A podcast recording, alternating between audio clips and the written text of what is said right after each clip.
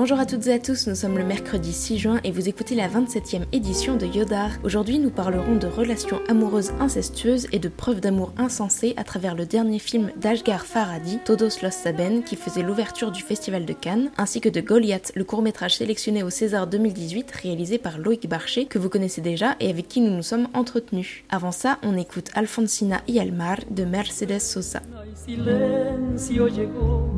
Hasta el agua profunda. Un sendero solo de penas mudas llegó hasta la espuma.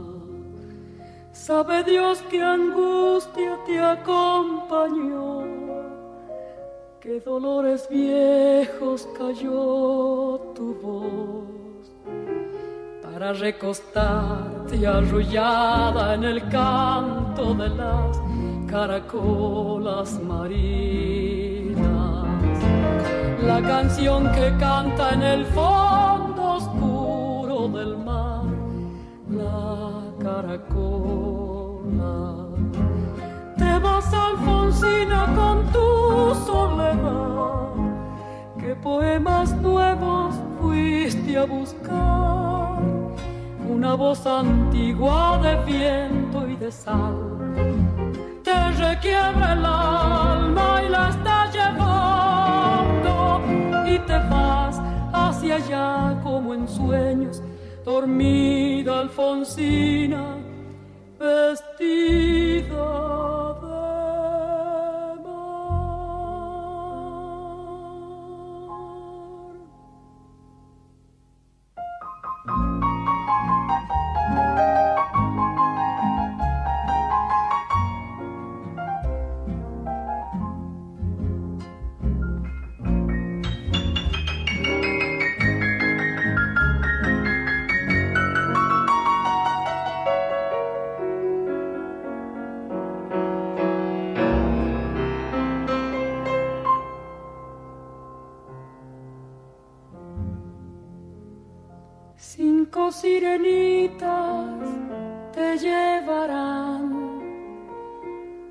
caminos de algas y de coral y fosforescentes caballos marinos harán una ronda a tu lado y los habitantes del agua van a jugar pronto a tu lado.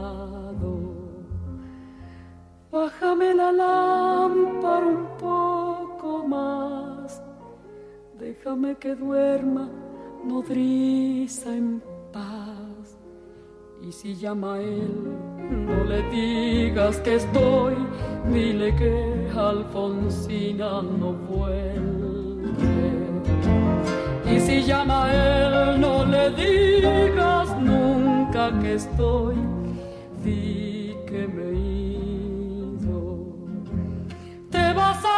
Alfonsina, con tu soledad.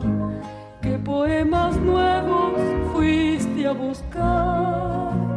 Una voz antigua de viento y de sal te requiebra el alma y la está llevando y te vas hacia allá como en sueños, dormida Alfonsina, vestida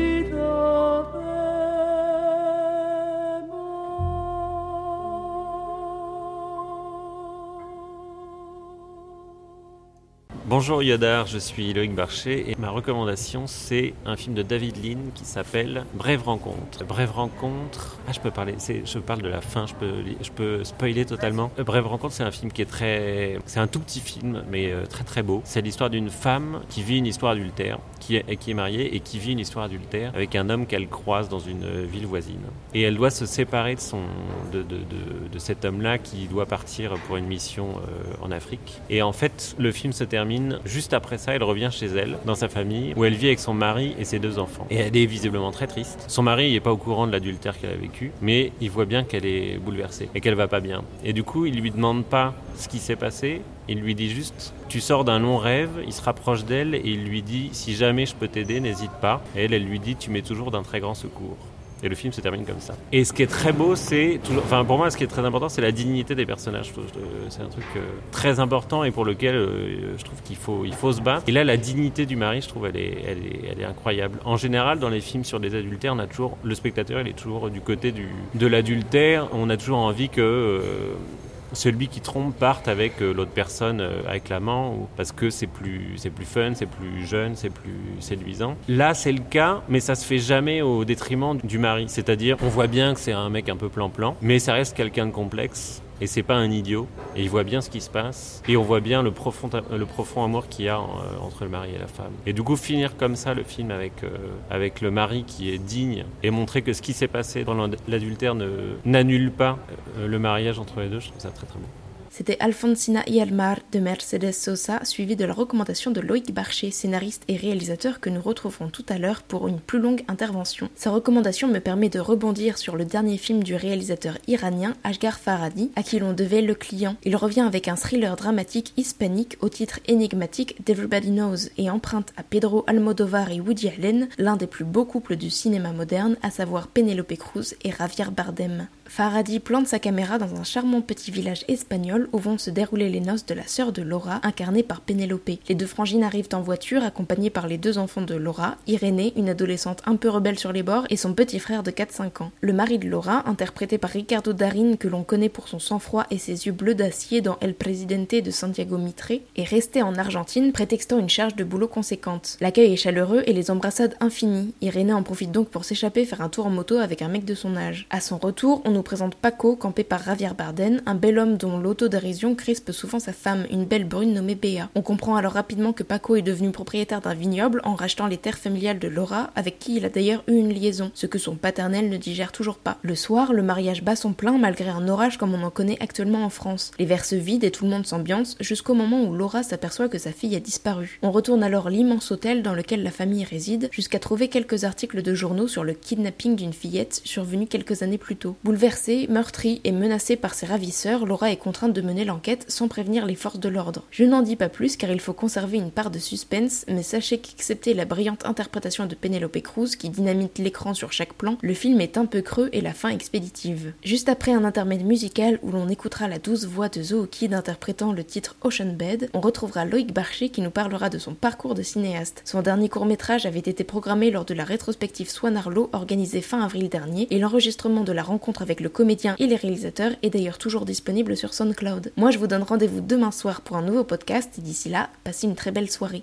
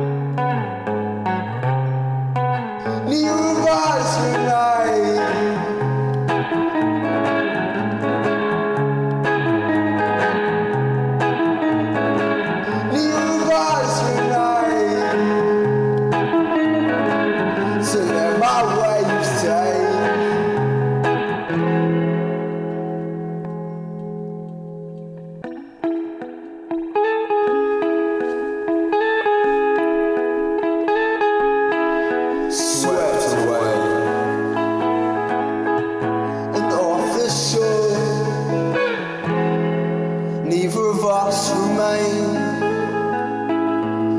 on the floor.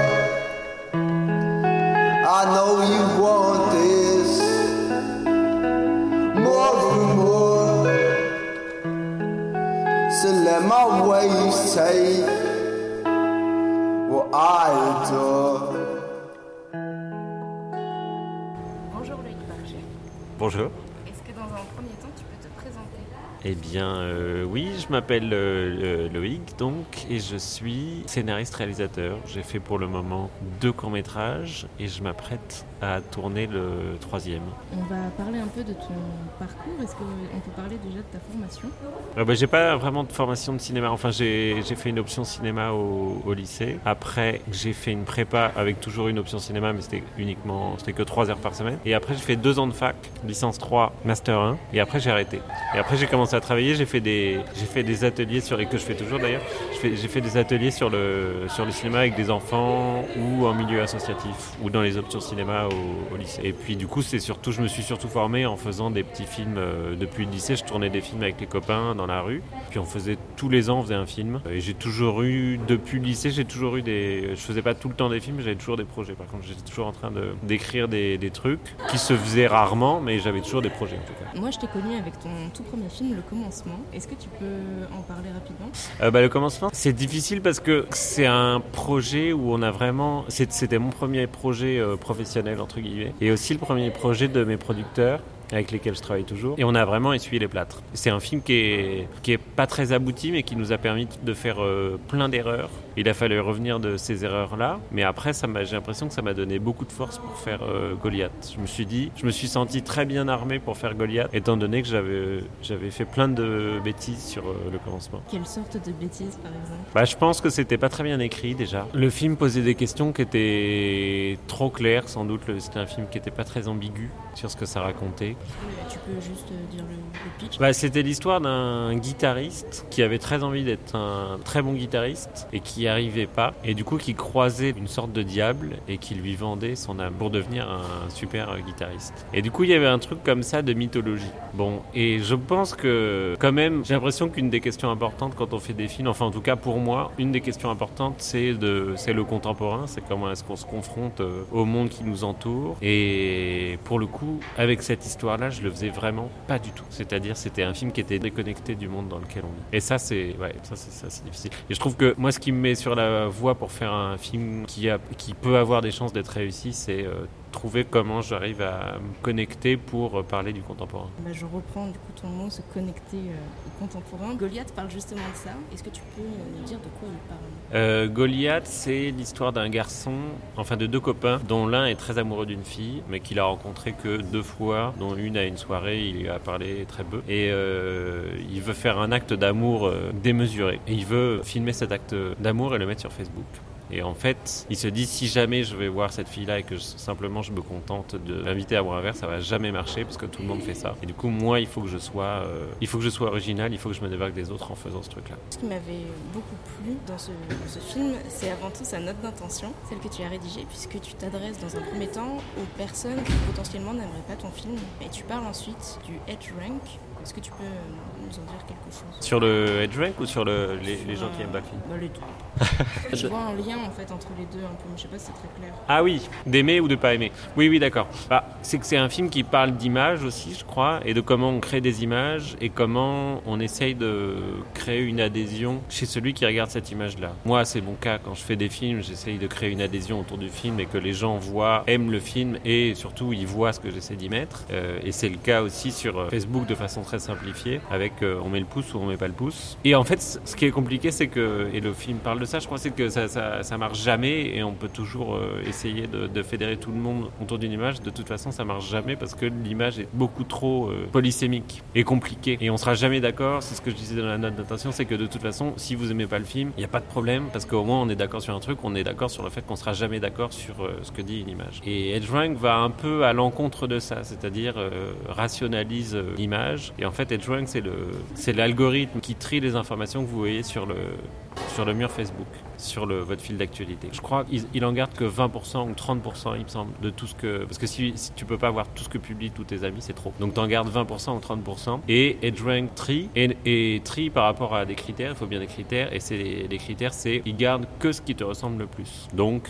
les publications de tes amis les plus proches qui ont les centres d'intérêt euh, en commun avec toi ou avec lesquels tu as échangé. Donc du coup, tu vois que des trucs sur, euh, sur ton fil d'actualité qui te ressemblent. Et c'est comme si, si on applique ce- cet algorithme algorithme-là dans la vie de tous les jours. C'est comme si on marchait dans la rue et un algorithme efface de notre champ de vision euh, tous les gens qui ne ressemblent pas. Et du coup, pour un réseau social, c'est quand même pas génial comme, comme morale, comme euh, façon de faire. Et alors une question que je me pose, c'est à quelle part ce film est-il autobiographique? Est-ce que tu as déjà essayé de, faire quelque chose de fou par amour ton amour à quelqu'un Et est-ce que euh, tu es un féru de réseaux sociaux ou, Euh, bah oui, euh, féru de réseaux sociaux un peu par, malgré moi, mais cela dit que, que Facebook. Après, je crois que j'ai fait un peu des trucs comme ça, d'actes d'amour un peu. Ça, a pu m'arriver. Mais en tout cas, c'est aussi un truc de. Quand je demandais des conseils de séduction aux gens, tout le monde me disait fais rien.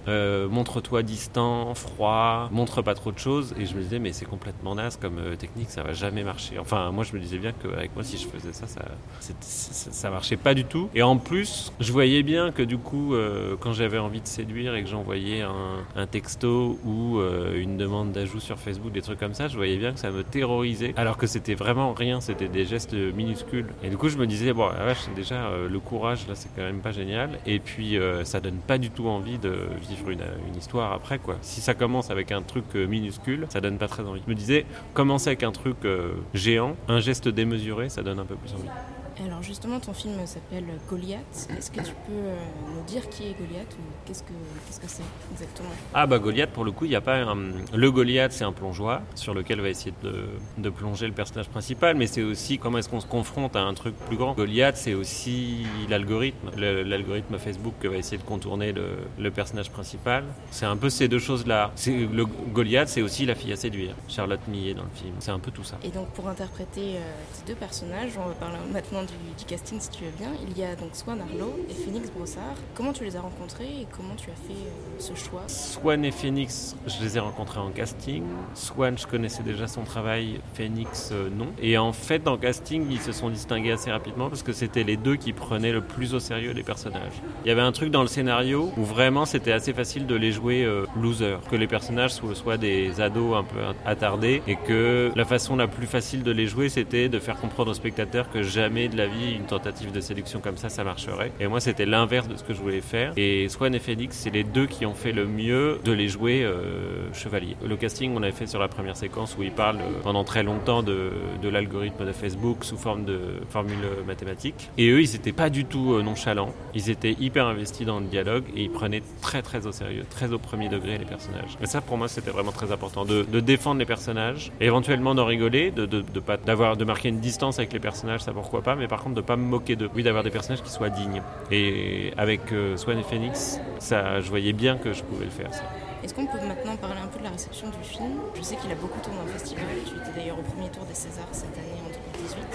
Voilà, est-ce que tu peux en dire euh, deux Le film a été bien reçu, il a beaucoup circulé en festival, et puis c'est vrai que les Césars aussi, ça c'était bien. Après, je trouve que c'est difficile pour moi de dire comment le film a été reçu, euh, savoir ce que les gens y ont vu. euh, ça c'est difficile, à, difficile à dire parce que c'est très varié. J'ai l'impression que j'ai l'impression que ça ça touche quelque chose où beaucoup de gens se sont reconnus là-dedans, dans un truc pas très valorisant d'ailleurs, de rapport aux réseaux sociaux euh, addictifs et un peu, un peu humiliant quelque part. Je crois que beaucoup de gens se sont reconnus là-dedans. C'est difficile de parler de la réception d'un film qu'on a fait, je crois. On peut parler peut-être de tes futurs projets alors tu, tu disais tout à l'heure que tu avais travaillé avec les mêmes producteurs pour le commencement et pour Goliath. Est-ce que tu maintiens cette collaboration ou... La collaboration continuera avec les producteurs et a priori continuera encore quelques temps. Et le prochain film qu'on va tourner, c'est un film qui s'appelle L'aventure atomique, qu'on va tourner en octobre ou en novembre et qui parle des essais nucléaires faits par la France au début des années 60 dans le Sahara algérien. C'est-à-dire quand De Gaulle est arrivé, il y avait déjà le programme qui était en place. Il fallait que la France ait la bombe atomique pour euh,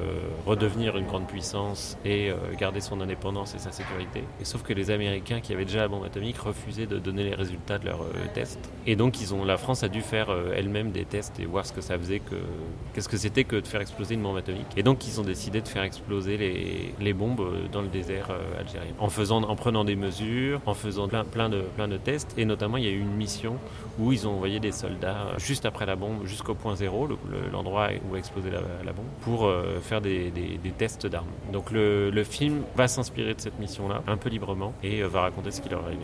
Est-ce que tu peux nous appâter un peu en parlant du casting? Eh ben, eh ben non, parce que du coup, c'est pas encore. euh, si ça se trouve, ça va changer. On parlera pas du casting.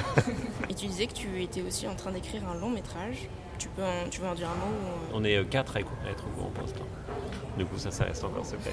C'est pas mal de, de garder le. Je trouve ça assez important de garder les, projets un peu secrets. Pas, pas tant pour se dire, euh, tiens, on va me voler mon idée. C'est plutôt. Il y, y euh, y a un plaisir à se garder les, choses pour soi. Sachant qu'à un moment, il va y avoir plein de gens qui vont, qui vont lire le scénario et aussi des gens dans les commissions que je connais pas. Et du coup, le film va devenir euh, un truc un peu plus public. Et je trouve que c'est un vrai. Au, au début, c'est vraiment un trésor que j'aime bien me garder euh, pour moi et pour les quelques personnes qui sont au courant. Ça, ça m'aide à avancer, de me dire que c'est un plaisir de, dévoiler ce, trésor, enfin ce secret-là. Et du coup, je crois qu'il faut se garder. Moi, j'aime bien me garder ce plaisir-là de le dévoiler euh, au bon moment. Bah je te remercie infiniment.